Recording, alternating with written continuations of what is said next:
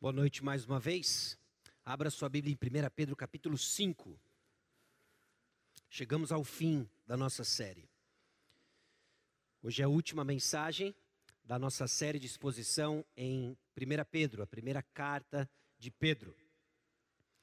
Nós estamos caminhando em quase essa é décima primeira mensagem, se eu não me engano. Ah, e por pregação expositiva, nós entendemos que é quando a mensagem, o sermão, trazido pelo pregador, pelo pastor, ele reflete a intenção do autor bíblico, ele reflete a intenção da passagem. Quando isso acontece, nós entendemos que é o Senhor falando conosco. Não se trata então de opinião de homens, mas o próprio Deus falando com a sua igreja, falando com o seu povo.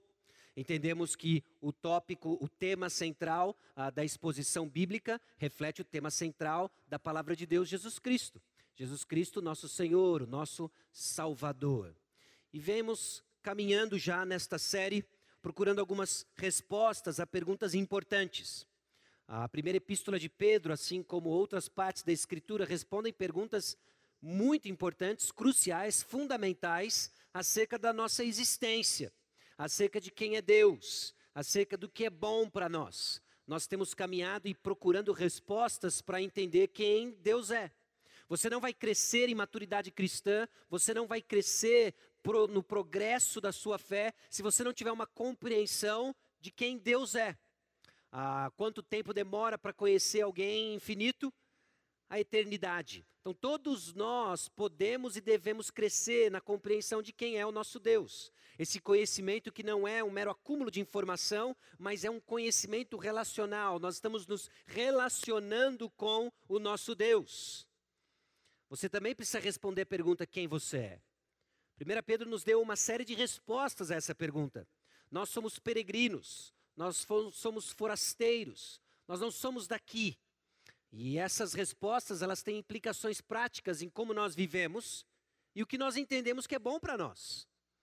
Se você não tem a resposta à pergunta quem Deus é e quem você é, você provavelmente está respondendo errado o que é bom para você. Talvez segundo o curso deste mundo, talvez vivendo como um turista, talvez vivendo como um cidadão deste mundo, você não entendeu ainda o que é bom para você. E 1 Pedro tem nos desafiado a responder essa pergunta de uma forma bíblica e verdadeira. O que, que é bom para você? Bom, num certo sentido, quem nós somos, o que Deus fez e o que, que eu tenho a ver? Nós vamos continuar respondendo essa pergunta. Nós vamos responder, entender que o Senhor nos salvou e nos deu uma nova identidade. Somos peregrinos de uma nação santa. Nosso lugar não é aqui. Se você é filho de Deus, salvo por Cristo Jesus, se você crer no nome do Senhor Jesus Cristo como Salvador da sua alma, você não é daqui. Você pertence a uma outra nação. E essa identidade, ela determina relacionamentos. Nós temos visto como a identidade em Cristo Jesus determina uma porção de relacionamentos aos quais eu e você estamos submetidos. Se você é casado, se você é solteiro, se você vive debaixo de um governo, todos nós, nós temos relacionamentos e a palavra de Deus, ela determina como nós devemos nos portar diante dele. Não só fora da igreja, mas dentro da igreja. E o texto de hoje ele destaca para nós um relacionamento muito importante que acontece dentro da igreja. É o relacionamento de pastor e ovelha. 1 Pedro capítulo 5 instrui para nós como é essa vida de peregrino no que se refere ao relacionamento entre pastor e ovelha. Lógico que nós podemos descrever o nosso relacionamento de diversas maneiras, mas no que se refere à função dentro da igreja, Pedro ressalta duas: pastor e ovelha. E antes de entrarmos no texto e lermos o texto bíblico, assim como das outras vezes, eu quero fazer algumas observações para que você retenha ao máximo a leitura do texto. A primeira que eu quero chamar sua atenção é que nos versículos 1 a 4, Pedro traz para nós conclusões do contexto anterior. Se você estava aqui e se lembra do que se passou na passagem imediatamente anterior, o apóstolo Pedro desenvolveu para nós a realidade de que o sofrimento que a igreja passa é o início do julgamento divino sobre ela.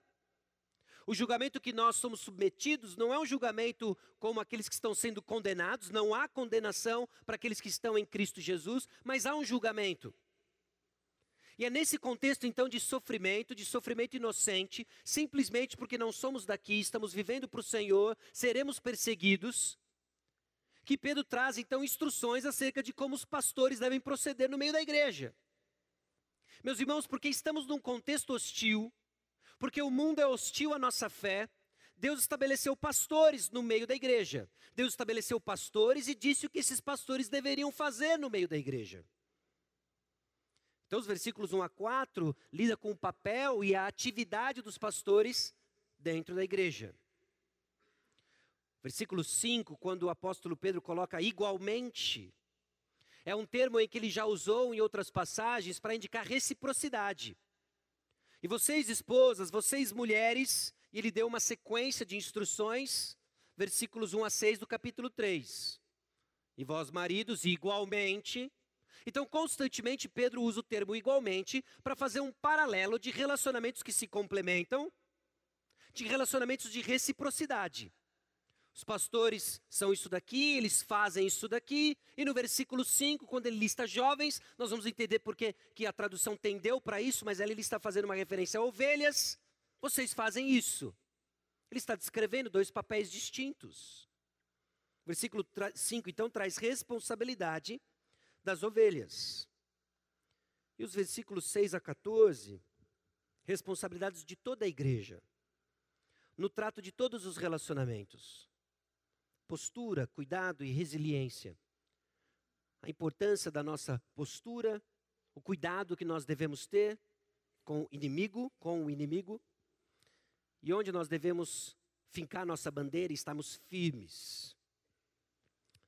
Vamos ler o texto bíblico. 1 Pedro capítulo 5. Rogo, pois, aos presbíteros que há entre vós, eu, presbítero como eles, e testemunha dos sofrimentos de Cristo, e ainda coparticipante da glória que há de ser revelada.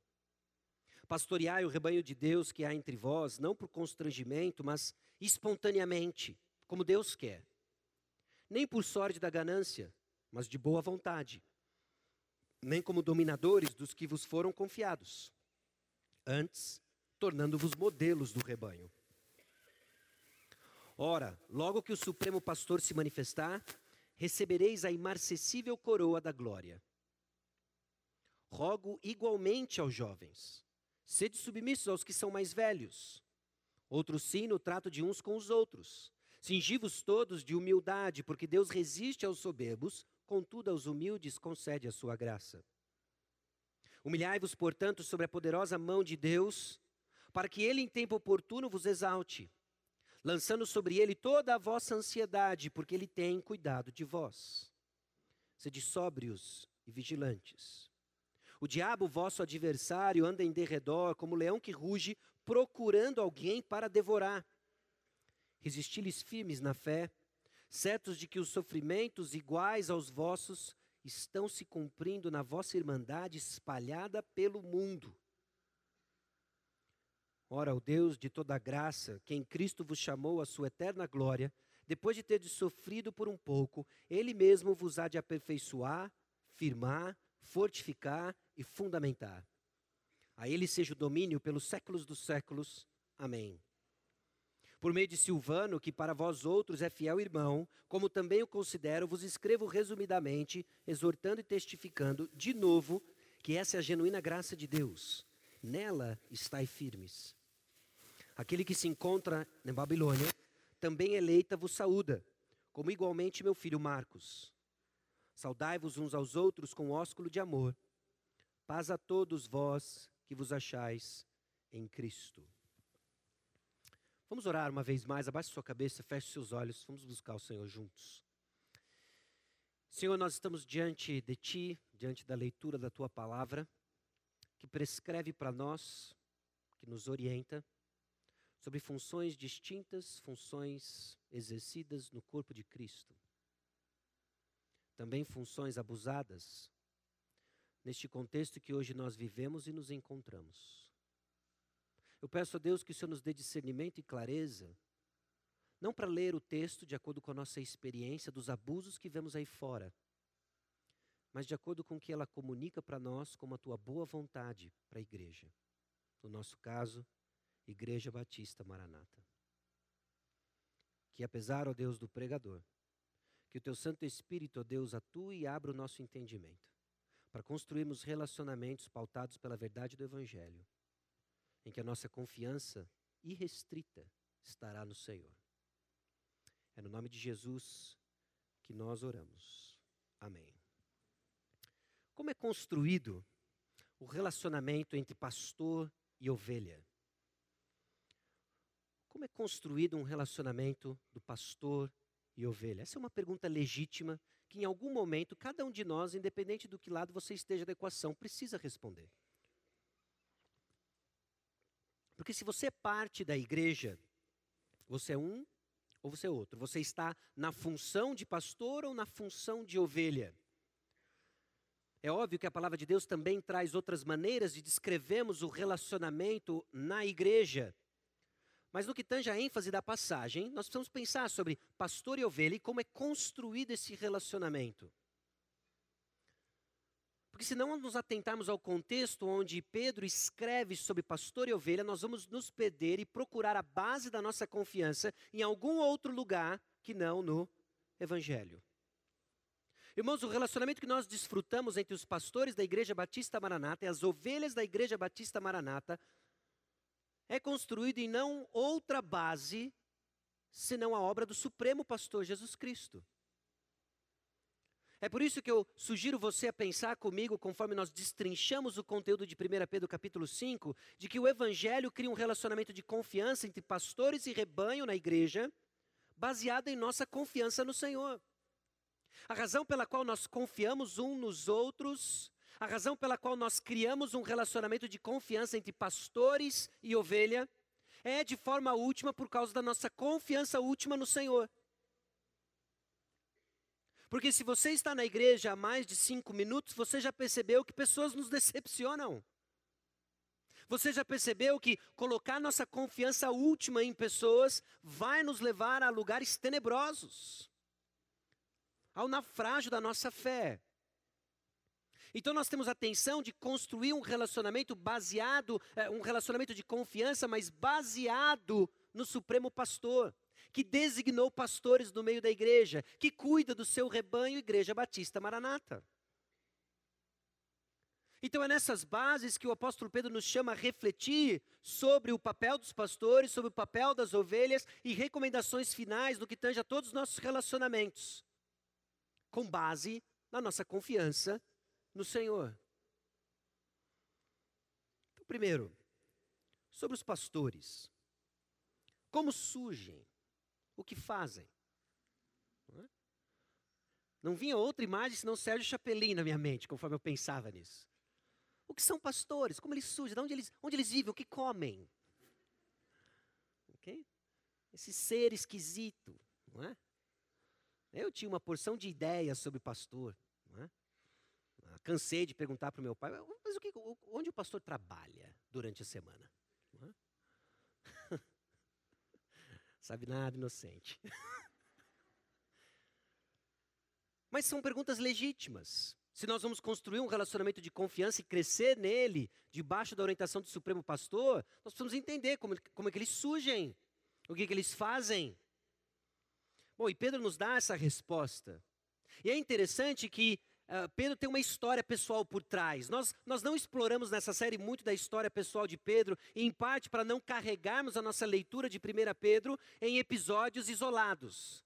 Mas sem sombra de dúvidas, episódios da própria vida do apóstolo Pedro moldaram quem ele era como pastor. E é ele quem está escrevendo. Obviamente, usado e movido pelo Espírito Santo, quem está escrevendo essa carta é o apóstolo Pedro, é o pastor Pedro. E logo de cara ele diz: Rogo, pois, aos presbíteros que há entre vós, eu, presbítero como eles. Ele roga então a esses presbíteros, ele roga então a esses pastores que existia no rebanho a quem recebe essa carta e aos quais ele se iguala. Olha, vocês aí, pastores, estamos junto. E o meu pedido para vocês é o seguinte: então, como que surgem os pastores? E aqui que nós vamos fazer um parênteses para olhar para a história do próprio apóstolo Pedro e entender o seguinte: é o amor de Jesus demonstrado sobre indivíduos que causa uma resposta de amor a Jesus traduzido em cuidado por pessoas. Assim nasce um pastor. Ok? Um pastor nasce quando ele, ah, antes de tudo, vislumbra o amor de Jesus por ele. Então, ciente convicto do amor de Jesus por ele, ele responde com amor a Jesus. Amor de Jesus aos pastores e agora ele responde com amor a Jesus. E sabe como é que esse amor a Jesus é respondido? Não é escrevendo cartas de amor. Obviamente há um espaço para poesia, não estou negando absolutamente isso. Mas no que se refere ao pastor, o seu amor a Jesus é traduzido no cuidar das pessoas. Então assim nasce um pastor. Um, nasce, um pastor nasce nas mãos do próprio Jesus, do próprio pastor, do supremo pastor. Que coloca na igreja, nas suas manifestações locais, uh, subpastores, uh, estagiários, ok? Do supremo pastor. E eu falo isso não diminuindo o que os pastores fazem no nosso meio, mas em comparação ao supremo pastor. E aí, estagiário é. Ainda é muita coisa perto do supremo pastor. Com todo respeito aos estagiários aqui presentes. Mas você sabe que é início, né?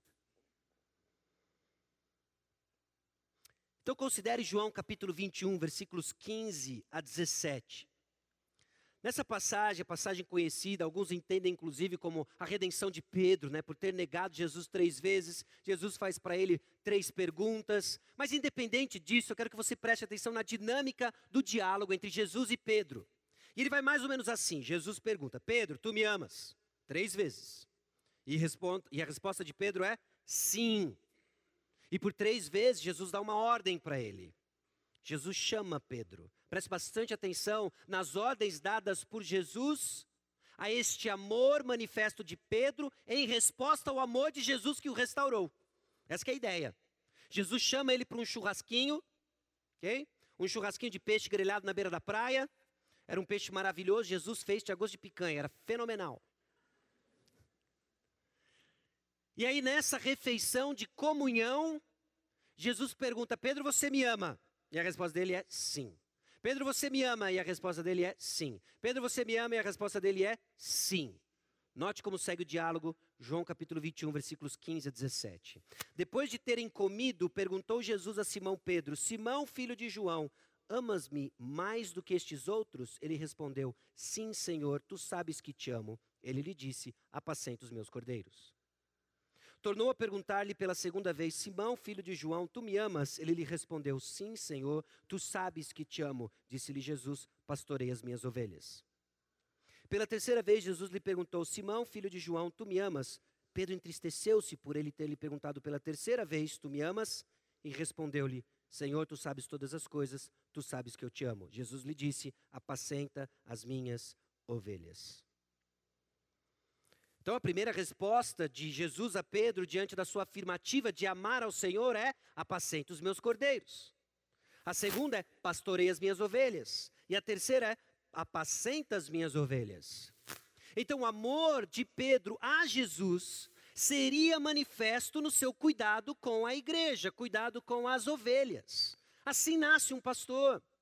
O pastor, então, não é uma contratação, não é um emprego, não é um autônomo. Talvez essas descrições, ah, elas acabam cabendo aos pastores apenas como uma descrição legal da sua atividade perante a lei. Mas, irmãos, entenda, os pastores apacentam as ovelhas como resposta de amor a Jesus. É isso. E obviamente para nós isso, pastores, é um grande desafio, porque no, na labuta de pastorear ovelhas, existem inúmeras tentações. E querendo ou não, não sendo simplista, mas de uma forma simples sim, todas elas se resumem a: você ama Jesus, você ama Jesus, você ama Jesus. E Pedro está se dirigindo a este público, que como ele, nasceram por causa do amor de Jesus a eles e vivem na busca de amar a Jesus. Agora, o que é interessante até na própria história de Pedro? Porque Pedro se entristeceu aqui. Acabou de acontecer alguns, algumas horas antes. Pedro negou Jesus. Nenhum pastor se autoqualifica. Ninguém se denomina pastor. Mas pastores são qualificados, separados pelo próprio Jesus, que perdoa, separa e capacita. É isso que o Supremo Pastor faz. Ele olha uns trastes por aí, ok? No meio de outros trastes, já estava começando, é, né? No meio de outros trastes. Então ele olha um bolo de trastes, e ele, ele vê alguns trastes e fala assim: Isso aqui eu vou, eu vou perdoar, separar e colocar como pastor. Qual o mérito do pastor? Nenhum. Glória a Deus. Alguns outros trastes ele perdoa, separa e coloca em outra função no corpo de Cristo. Porque o supremo pastor é quem está pastoreando a sua igreja e o nome dele é Jesus Cristo. Então ninguém se qualifica pastor, pastor é qualificado pelo supremo pastor. E o centro da qualificação, então, não é um mero desenvolvimento de habilidades ou traços de personalidade. Não é isso que faz um pastor. Não se trata então de ganhar certas habilidades ou performar num certo nível. Obviamente que essas coisas são desejáveis até para que cada um seja um bom mordomo das habilidades dadas por Deus, obviamente. Mas o centro da qualificação é a incapacidade de amar a Deus, sanada pelo amor de Jesus, reconhecida e transformada num amor a Jesus crescente. Então, no centro da qualificação pastoral, e eu vou ler isso aqui de novo, é a incapacidade de amar a Deus. Pedro foi confrontado com a sua incapacidade de amar Jesus. Ele matou no peito, chamou a responsabilidade, sempre te amarei, jamais te abandonarei. E assim nasceu a torcida organizada, não é? Pedro ali, ó, eu nunca vou te deixar, nunca vou te abandonar. E Jesus olhou para Pedro, Jesus sabia coisas de Pedro que Pedro não sabia, mas que Pedro precisava saber sobre ele mesmo. Ele era incapaz de amar a Deus por suas próprias forças. Então tem algo aqui que você deveria saber sobre seus pastores, eles são incapazes de amar a Deus nas suas próprias forças.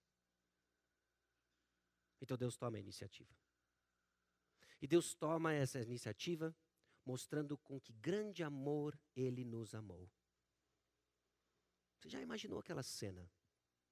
Assim que a terceira negação acontece, o galo canta. O olhar de Jesus para Pedro. O olhar de amor de Jesus a Pedro. Aquilo deve ter atravessado a alma de Pedro. Que caiu a ficha. Eu não sou tão pastor assim como eu achei que eu era.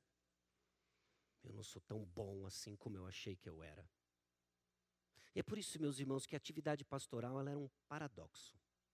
Ela é uma mistura de coisas contrastantes, em que sim há o desejo de exercer o pastorado e há um medo de exercer o pastorado. Há um desejo, uma vontade de pregar e há um medo de pregar. E conforme as coisas vão se tornando claras e a natureza da atuação ministerial fica clara e patente aos olhos de cada um, a gente se junta a Paulo e diz: quem é suficiente para essas coisas?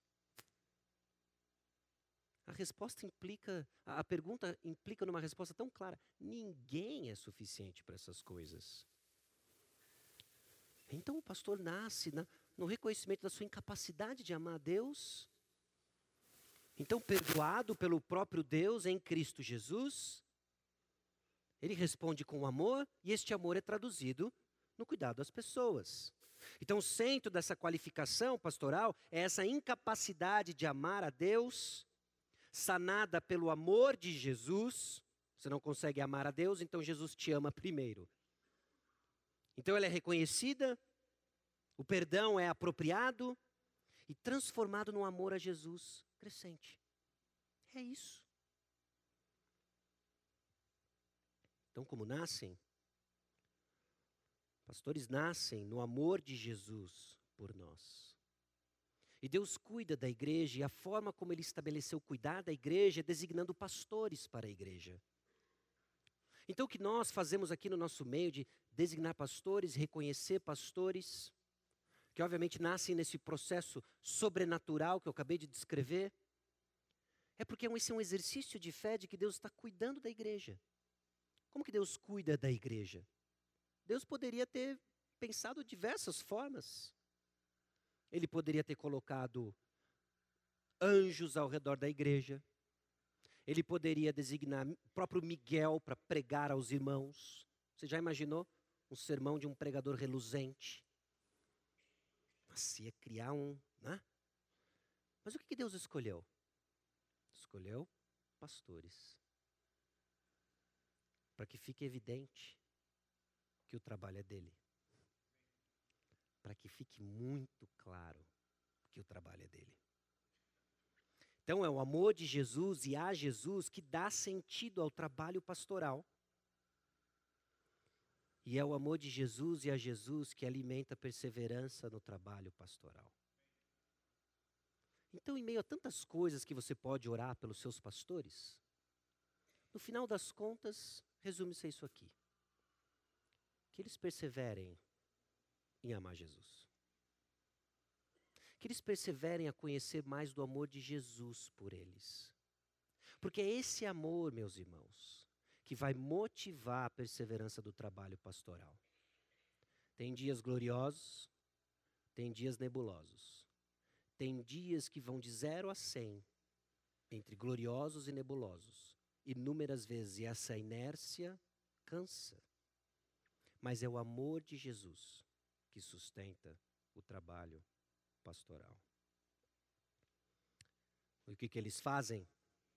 Bom, rogo, pois, aos presbíteros que há entre vós, eu presbítero como eles, e testemunha dos sofrimentos de Cristo e ainda coparticipante da glória que há de ser revelada pastoreai o rebanho de Deus que há entre vós. O que, que eles fazem? Pastores pastoreiam.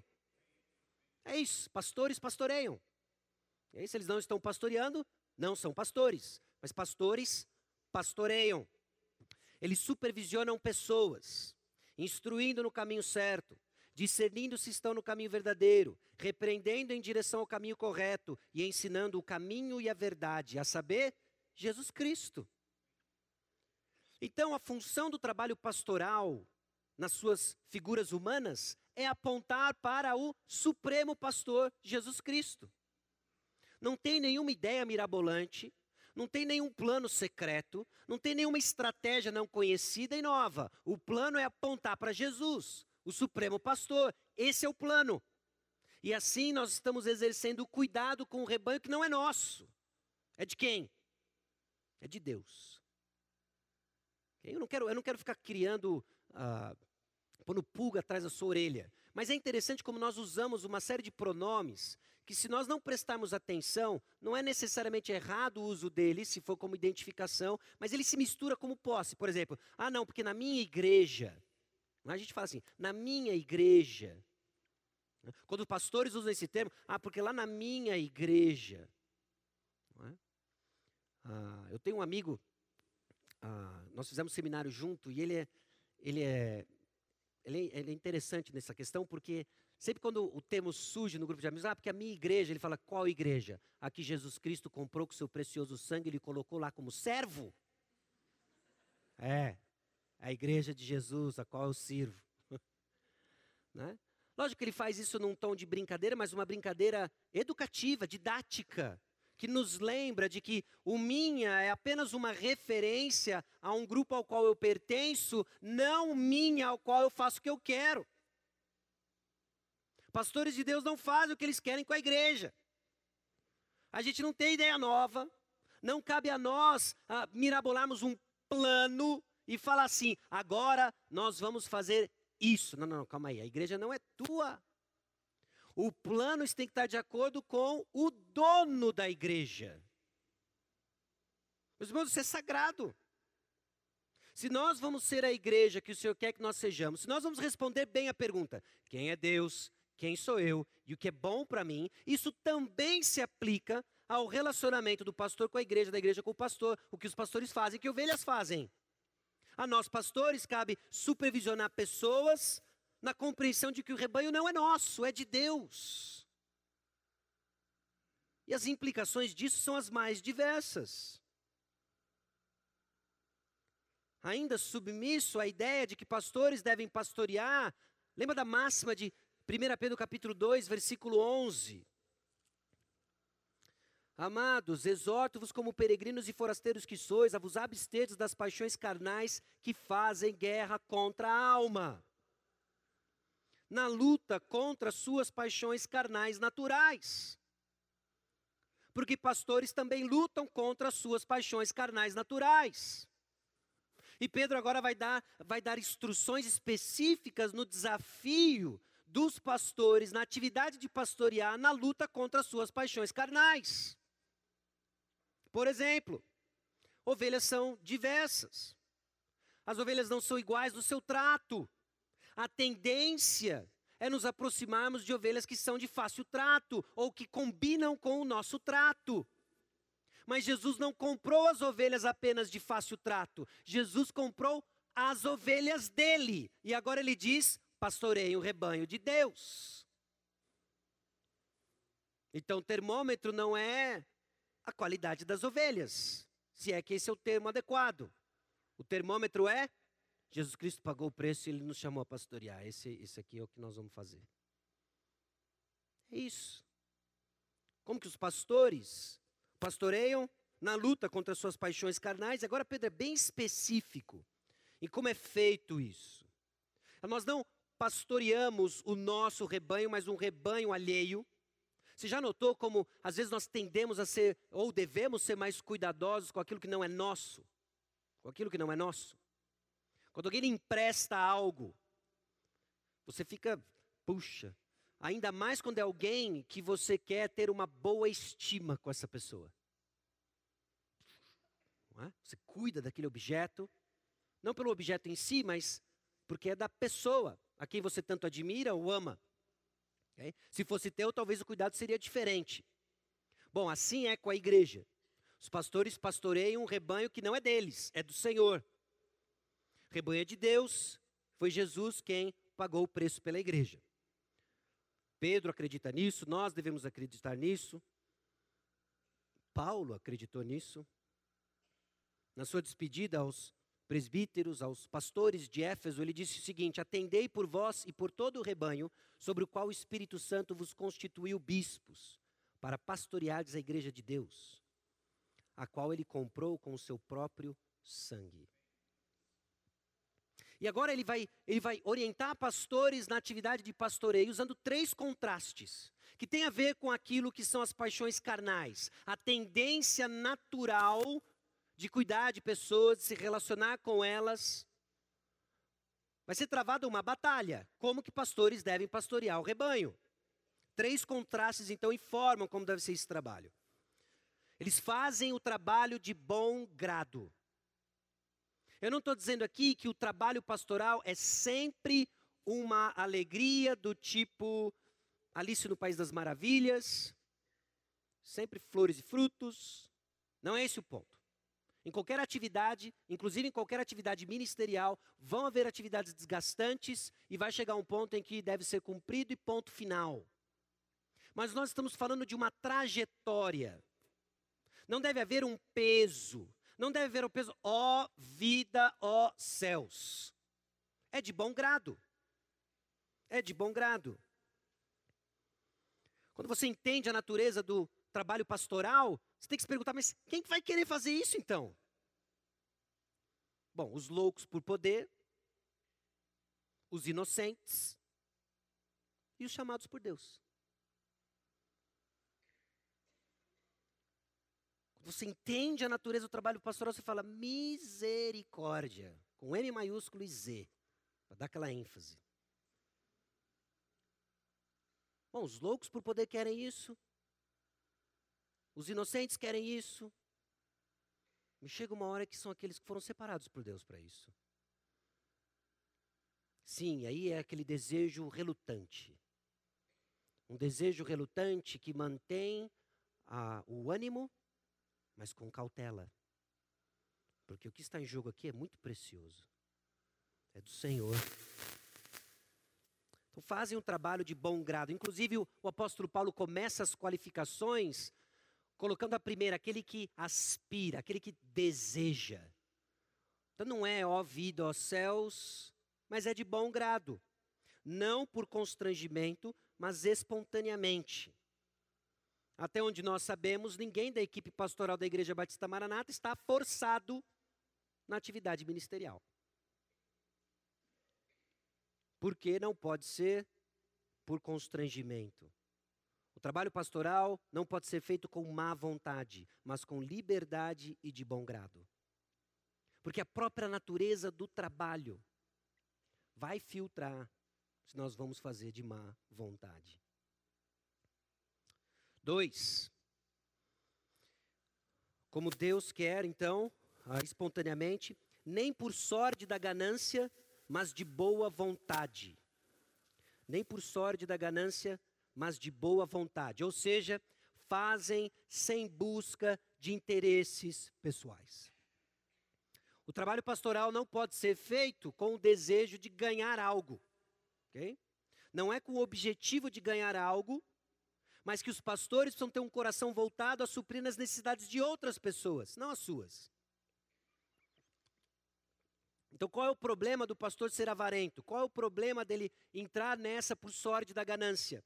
Ele não vai estar preocupado em pastorear o rebanho, ele vai estar preocupado em encher o bolso, ganhar fama, status. E a sua preocupação não está onde? Nas pessoas. Então, a nós, irmãos, que desempenham a função de pastores do nosso meio, o constante esquadrinhamento brutal do coração, para que não seja por ganho pessoal. Para que ao cuidar das ovelhas não estamos pesando lã para ver quais nós vamos abater.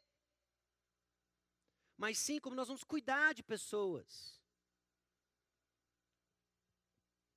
E Pedro escreve isso, meus irmãos, e nós lemos isso num contexto muito conturbado. De novo, ah, eu espero passar para você o que o texto está dizendo, não o que a nossa cultura e sociedade está fazendo. Ok? Então, o que está escrito, nós precisamos olhar, nos ater e viver. E o que está sendo dito aí fora, munidos pela palavra de Deus, repreendê-los se está fora do padrão da palavra de Deus. Não por sórdida ganância. Aliás, ah, o contexto no qual Pedro escreve, logo no início, já havia-se a prática, obviamente, da remuneração dos pastores. Isso parece ser um assunto, às vezes, meio espinhento. Né? Hoje, nós, inclusive, tivemos que lidar com isso. Né? Nós lidamos com assuntos como igreja que se referiam ao sustento dos pastores. A, igreja prescreve, a palavra de Deus prescreve esse tipo de coisa. 1 Timóteo, capítulo 5, versículo 17.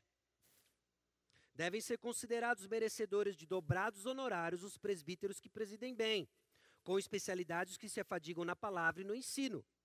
Então, o que, que, Pedro, o que, que Paulo está prescrevendo a Timóteo? Okay? Considerados de dobrados honorários, não tem muito o que fugir, senão remuneração. Agora, vira uma página e você encontra as seguintes recomendações aos líderes. 1 Timóteo capítulo 6, versículos 9, 10 e 11.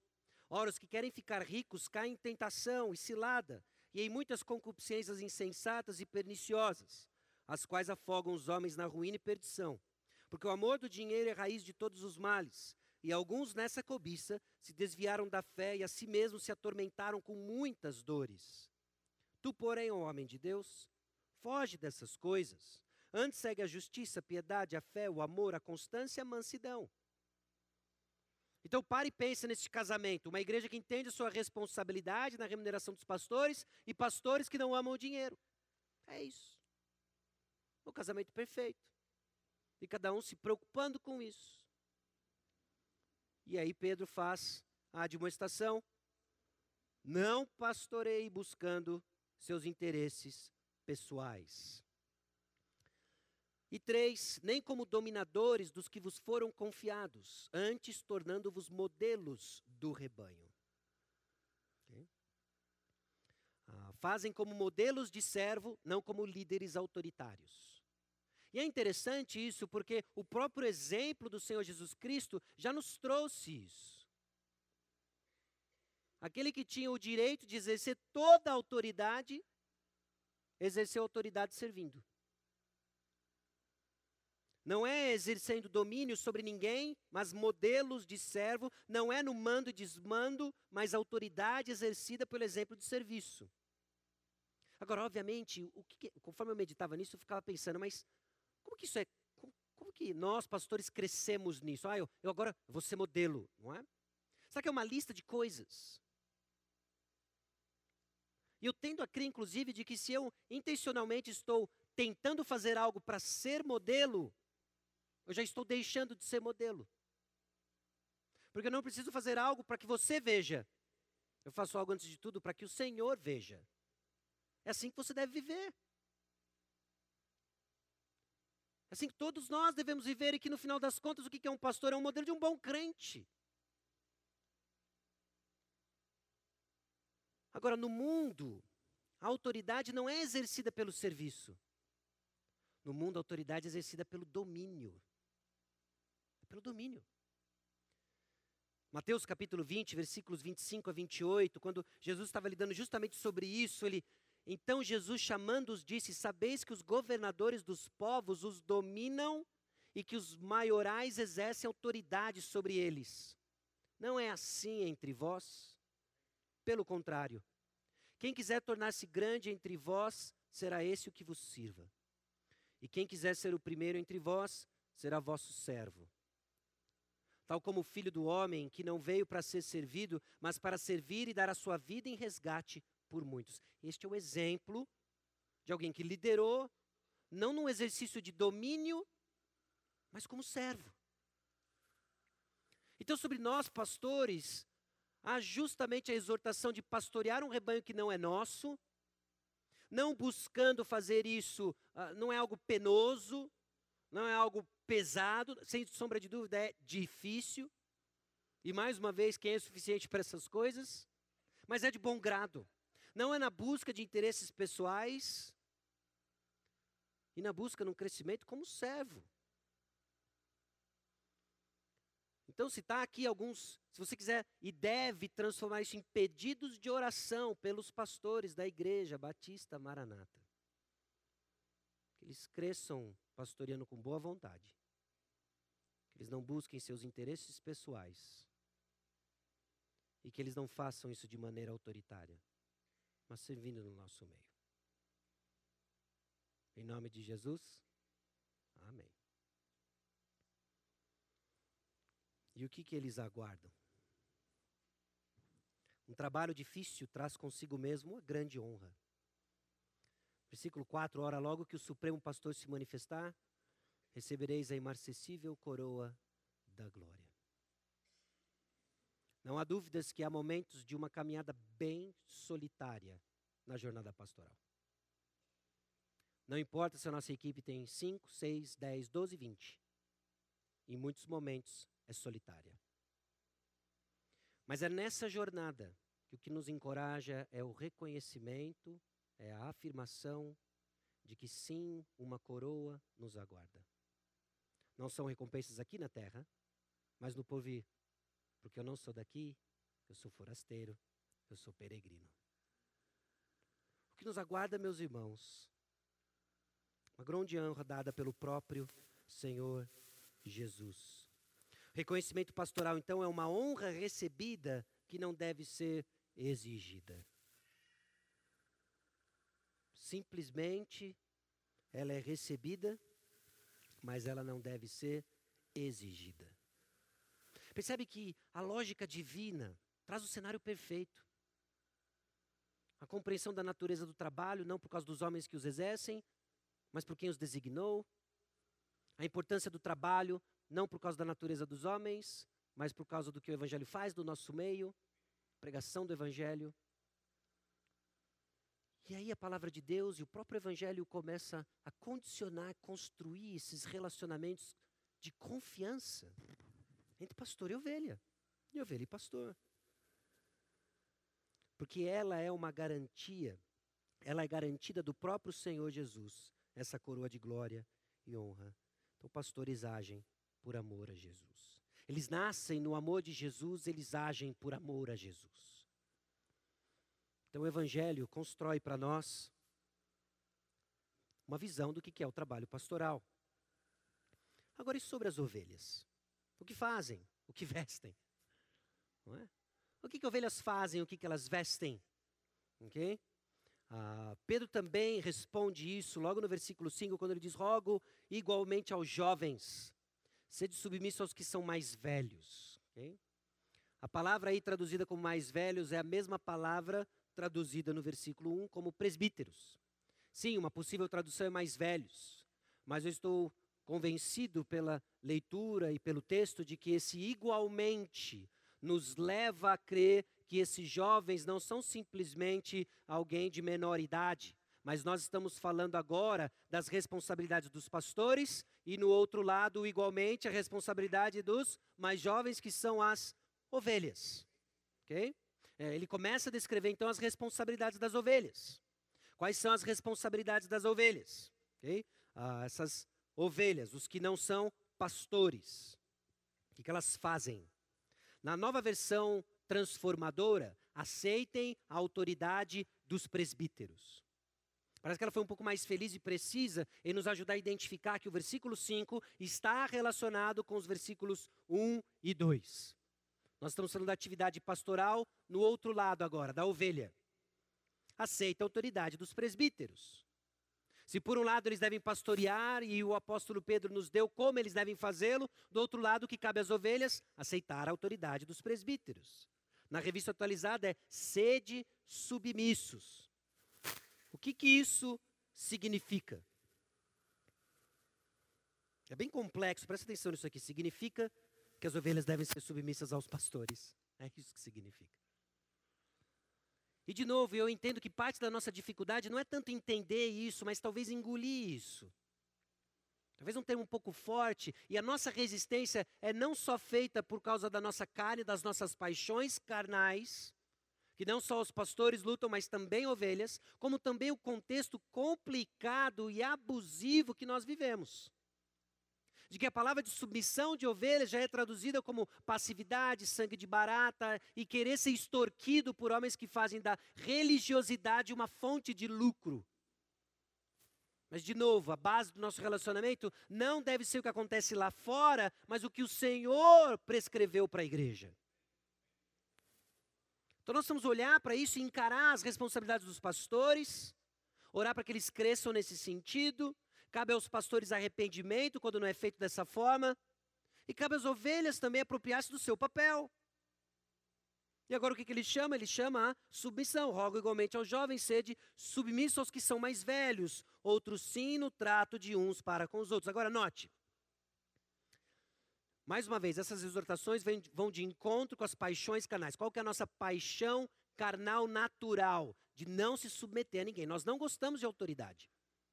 Nós não gostamos de nos colocar debaixo de autoridade. Nós nos sentimos vulneráveis, nós nos sentimos contrariados, nós nos sentimos injustiçados.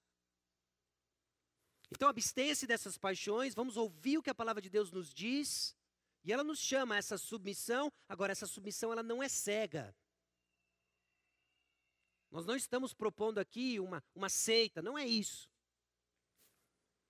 Essa submissão ela é, colocada, ela é colocada no contexto de relacionamento de confiança construídos com base no Evangelho. Submissão, então, não é fazer os caprichos dos pastores, porque pastores que vivem os versículos 1 a 4 não estão buscando seus próprios caprichos, estão pastoreando o rebanho.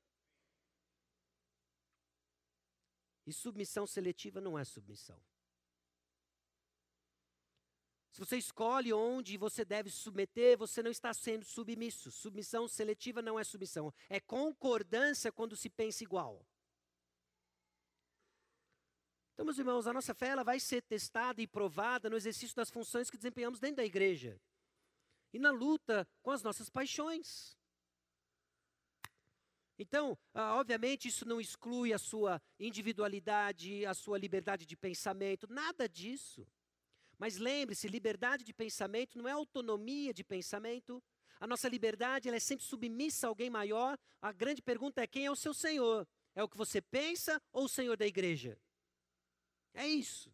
Isso não significa que a palavra uh, final, autoritária e criadora do universo são dos pastores. Óbvio que não, porque quando os pastores exercem a sua autoridade como Deus mandou, eles têm autoridade porque a Bíblia está aberta, a instrução está sendo dada. Você não precisa torcer para o mesmo time que eu torço, você não precisa gostar das mesmas comidas que eu como. Você não precisa se vestir como eu me visto. Amém, irmãos? Mas você precisa se submeter ao mesmo Senhor que nós estamos nos submetendo. Você precisa ouvir a mesma palavra que nós estamos nos ouvindo e proclamando.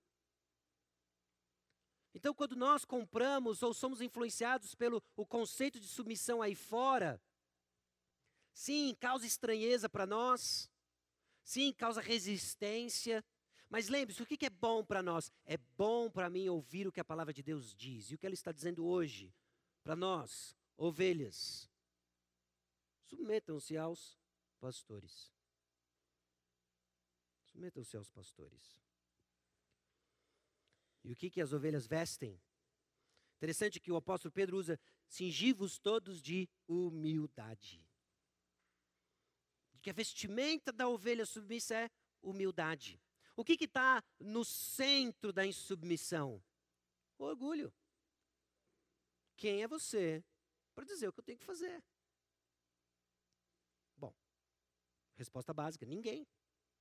Eu já disse, eu sou um traste encontrado pelo amor de Jesus, perdoado, limpo, santificado e colocado numa função pastoral. Só isso. Agora, quem sou eu para não acatar o que o Senhor está dizendo?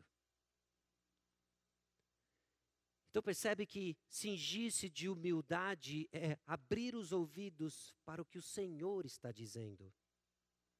Essa disposição de servir, essa humildade que nós já fomos exortados no capítulo 3, versículo 8, finalmente sede todos de igual ânimo, compadecidos, fraternalmente amigos, misericordiosos, humildes. Ela está no coração da nossa unidade, meus irmãos. Essa humildade a qual todos nós somos chamados a crescer e desenvolver. Pode ser que você não saiba de tudo. E com isso eu não estou dizendo que os pastores sabem mais.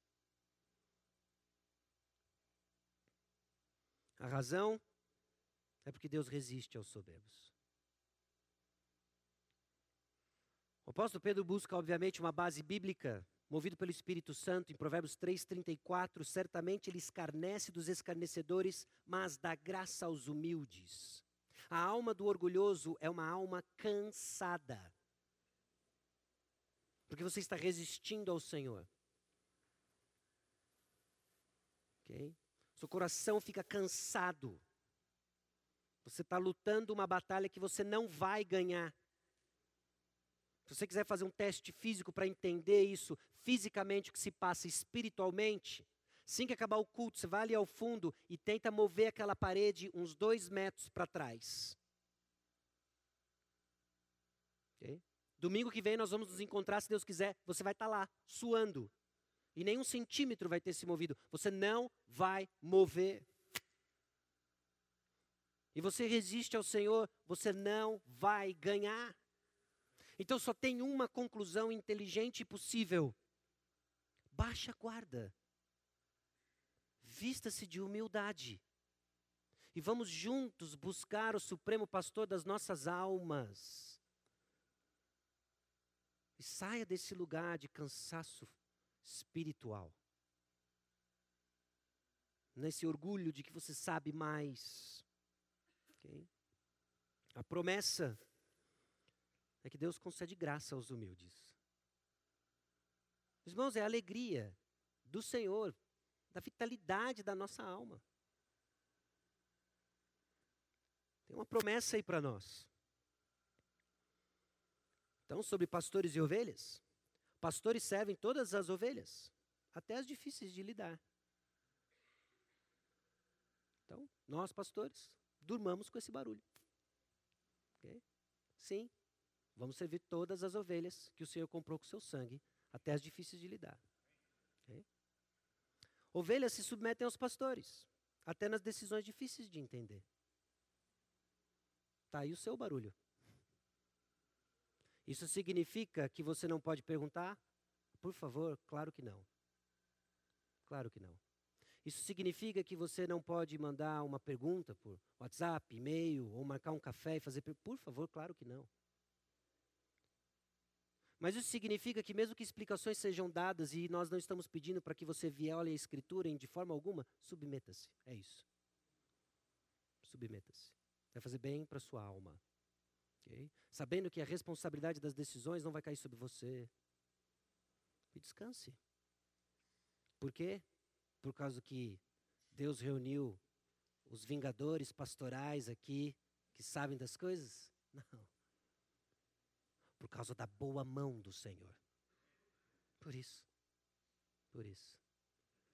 Se em um minuto nós fôssemos pastorear a igreja nas nossas próprias forças e capacidade, seria desespero. Desespero. Ok? Você já parou para pensar que eu não tenho ideia do que você está pensando? Você pode estar pensando coisas do tipo, é, pastor, prega mesmo. Amém. Você pode estar pensando, que delírio pastoral, cara. Nunca ouvi tanta groselha junto assim. Alguém tira esse moleque de lá de cima. Faz um número especial. Apaga a luz, Senhor, porque não está dando mais. Eu não tenho absolutamente ideia do que você está pensando. O Supremo Pastor sabe. Cuida. E é ele que nós apontamos o tempo todo. O tempo todo. E sobre todos nós. Pedro lança recomendações finais. ok? sobre a nossa postura, cuidados e resiliência, a partir do versículo 6 até o versículo 14. Mais uma vez, humilhe-se. E a razão pela qual nós nos humilhamos é reconhecendo a mão poderosa de Deus. Meus irmãos, ah, e de novo, mais uma vez eu digo isso, né? O cansaço da nossa alma por resistirmos ao Senhor de uma maneira orgulhosa, ele não só é pecaminoso, como ele também não é esperto da nossa parte. Porque não há o que você possa fazer para mudar os planos do Senhor, não há o que nós podemos fazer para mudar os cursos do Senhor. Então humilhe-se debaixo da mão poderosa de Deus. Diante daquele que pode todas as coisas, cabe a nós o quê? Nos humilhar, nos submeter. Porque Deus cuida. Ele cuida. Humilhai-vos, portanto, sob a poderosa mão de Deus, para que ele em tempo oportuno vos exalte. Ele exalta porque nós somos unidos a Jesus. Nós já vimos isso nessa série em 1 Pedro. A razão pela qual, inclusive, nós podemos perseverar em meio ao sofrimento inocente é que mostra aspectos da nossa união com Cristo Jesus e nos antecipa ao que vem, porque estamos unidos a Cristo Jesus, ressurreição final e exaltação. Então, se nós nos humilhamos diante da poderosa mão do Senhor, nós também declaramos que tempo oportuno seremos exaltados. Estamos unidos a Ele. Nos humilhamos como? Versículo 7. Lançando sobre Ele toda a vossa ansiedade, porque Ele tem cuidado de vós. Interessante, Pedro diz que a maneira pela qual nós nos humilhamos é lançando sobre Deus nossa ansiedade. Meus irmãos, ansiedade é um exercício de orgulho. Quando nós ficamos ansiosos por qualquer coisa que seja, nós estamos dizendo: eu estou no controle disso daqui, é melhor eu fazer algo, senão o resultado vai sair do controle. É isso que diz o coração ansioso. Humilhe-se diante da poderosa mão de Deus. Como? Lançando sobre ele a ansiedade, lançando sobre ele o cuidado, porque você é incapaz. Então a ansiedade é, na verdade, essa demonstração emocional de um coração orgulhoso em exercício. Eu tenho que fazer algo. Se eu não fizer algo, a coisa vai fugir do controle. Não tem o que você faça para mudar nossas circunstâncias. Cabe a nós lançar sobre ele nossa ansiedade e aí sim, nessa espera, não nos tornarmos passivos, mas ativos em obediência ao que o Senhor nos diz. Deus cuida, ao contrário dos mercenários. João capítulo 10, versículo 13 diz: O mercenário foge porque é mercenário e não tem cuidado com as ovelhas. Jesus não é assim. Então não importa que tipo de, de sofrimento você já experimentou, não importa inclusive se o sofrimento que você experimentou foi na mão de maus pastores. Porque o supremo pastor da nossa alma não foge, ele cuida. Ao longo desse ano, nós temos experimentado junto e, e, procurado ver de uma forma intencional o cuidado de Deus sobre nós. Às vezes ele usa pastores, às vezes ele usa outras pessoas. Mas Deus sempre cuida. E se você estiver procurando o cuidado de Deus e a graça dele, você verá. Deus está cuidando. Então, humilhe-se diante da poderosa mão de Deus, esteja sempre alerta e vigilante. Sede sóbrios e vigilantes. Essa ideia de sobriedade é estarmos alertas. Por que, que nós somos chamados a ficarmos alertas? Porque o inimigo quer nos destruir. Olha o que, que o apóstolo Pedro diz. O diabo, vosso adversário, anda em derredor como leão que ruge procurando alguém para devorar. Okay? Além das paixões que fazem guerra contra a nossa alma, existe um inimigo, existe o diabo e ele é real. E a descrição dele nos mostra que, nos indica que ele está com fome. E ele só vai ser saciado quando ele lhe devorar, destruir você completamente. Ele está constantemente agindo. Não baixe sua guarda. Senão a próxima vítima é você. Ele anda em derredor, ele é um leão que ruge, procurando alguém para devorar. E o inimigo então irá, só irá parar quando estiver saciado, ou seja, enquanto não nos vê destruídos. Agora, ali é esse, essa exortação, aquilo que o apóstolo Pedro acabou de lhe dar, o contexto imediato. Seja sóbrio e vigilante. O diabo quer destruir você. No que se refere à sua compreensão sobre ansiedade, humilhar-se diante de Deus, o seu papel de submissão, de cingir-se de humildade, de entender o que os pastores fazem aqui. O diabo quer ver você destruído e ele não mudou a sua estratégia desde Gênesis 3. Ele vai lançar dúvida sobre se o plano de Deus é bom mesmo. É bom mesmo esse negócio de pastor na igreja? Você acha mesmo que ovelha tem que fazer isso aí? Sério, sério. Pleno século 21, você está achando isso daí? Você acha mesmo que você não tem nada a dizer? E aí ele começa a distorcer o que é dito pela palavra de Deus. Esteja sóbrio e vigilante. Porque a estratégia de Satanás não muda, ele lança dúvidas, quando você está balançado sobre a bondade do plano de Deus, ele nega o plano de Deus. Ele junta você ao coro dele de negar o plano de Deus, ele lança a alternativa e você compra a alternativa e vive uma vida cansada.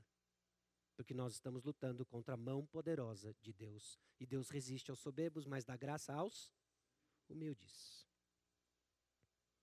Resista bravamente, versículo 9. Resisti-lhes firmes na fé certo de que sofrimentos iguais aos vossos estão se cumprindo na vossa irmandade espalhada pelo mundo. Irmãos, uma tendência do nosso coração, em meio ao sofrimento, é achar que nós estamos sozinhos, de que o nosso sofrimento ele é único, de que ele é especial, que ninguém nos entende e de que ele dói demais, e porque ninguém me entende, eu vou para algum outro lugar. E aí você está vulnerável às iscas do mesmo inimigo do versículo 8. Ninguém te entende mesmo. O seu sofrimento ele é único. Meus irmãos, o que você está experimentando são experiências similares aonde o povo de Deus se encontra e se reúne.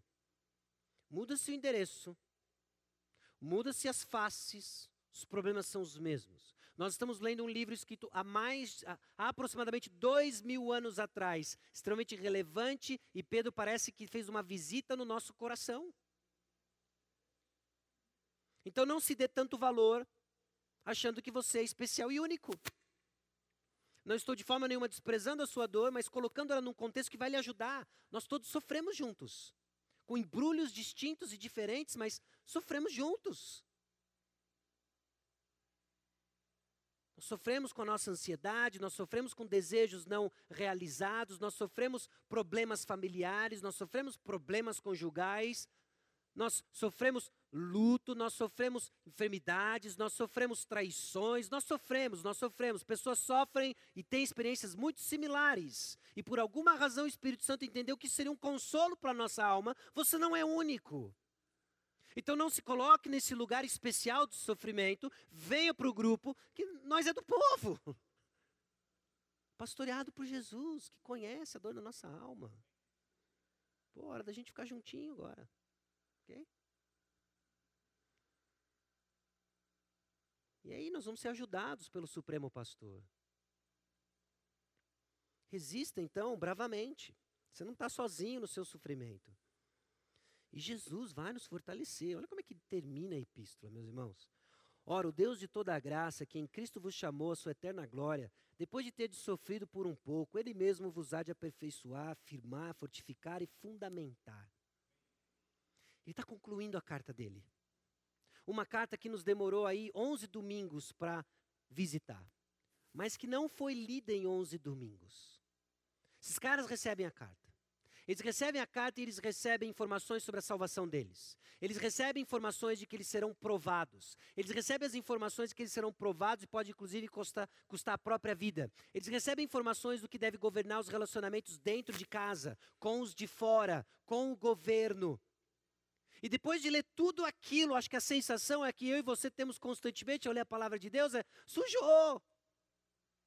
Eu não vou conseguir ser o marido que eu preciso ser. Eu não vou conseguir ser o pastor que eu preciso ser. Eu não sou essa ovelha que você descreveu. Eu não sou aquele marido, eu não sou aquela esposa, eu não sou aquele servo, eu não sou aquele empregado. E agora?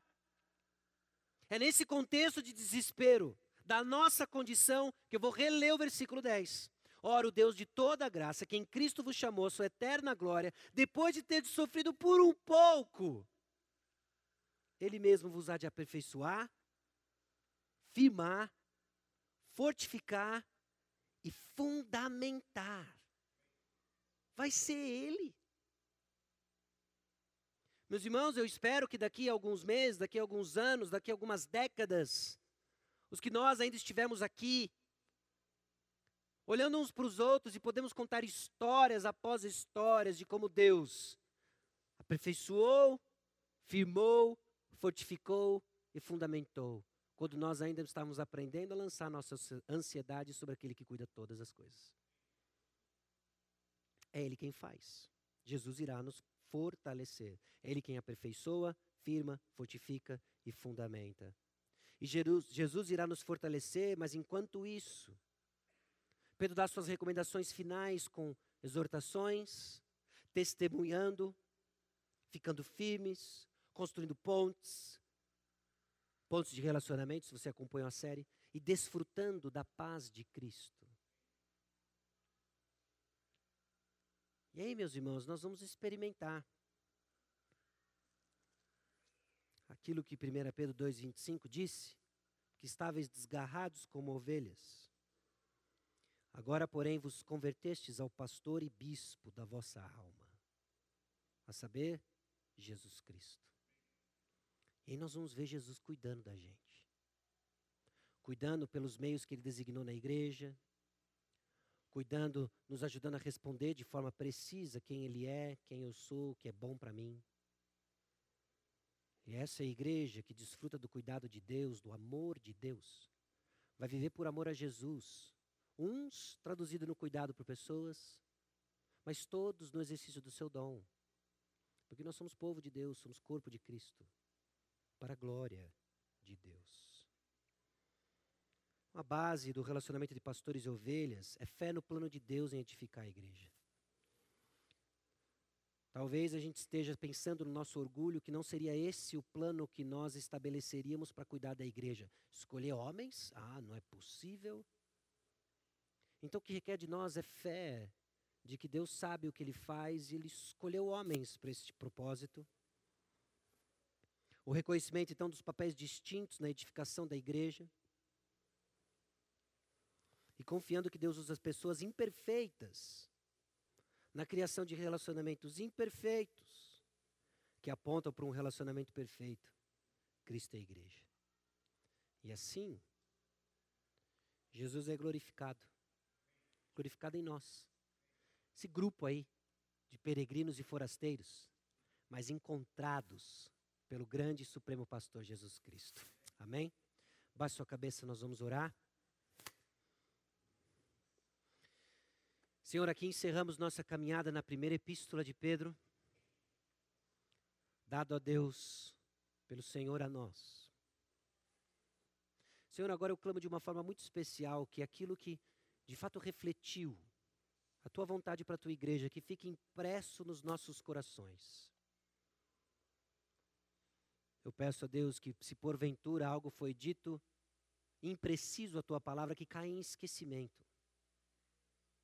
Conduz, ó Deus, a nossa igreja a desfrutar do plano de Deus, plano de Deus para a igreja comprada pelo sangue de Jesus. Nós te louvamos, exaltamos, porque só é possível viver isso porque o Senhor está agindo no nosso meio. E que fique claro ao longo da nossa história que não é mérito de homem algum, mas unicamente fruto do teu agir no nosso meio. Que assim Jesus Cristo seja exaltado e que a sua história seja contada através das inúmeras histórias aqui representadas. No amor de Jesus, ó Deus, convictos da, da tua vontade que nós oramos. Amém.